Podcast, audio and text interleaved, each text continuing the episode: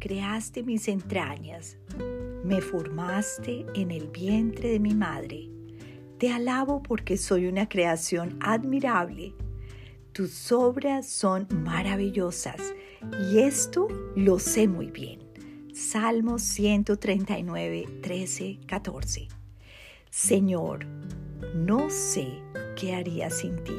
Qué gran bendición que me recuerdas hoy que fuiste tú quien me hizo en el vientre de mi madre, que tú creaste mis entrañas, que tú eres mi creador amoroso, mi Padre perfecto.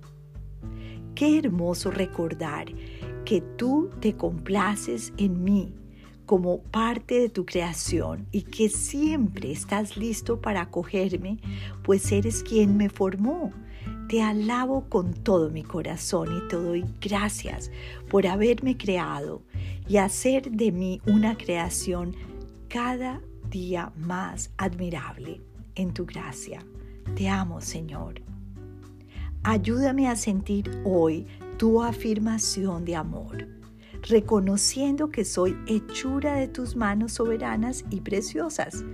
Ayúdame a cuidar mi cuerpo, que es tu creación, a dormir bien, a comer bien y que a donde vaya hoy pueda sentirme muy agradecida porque tú me has hecho.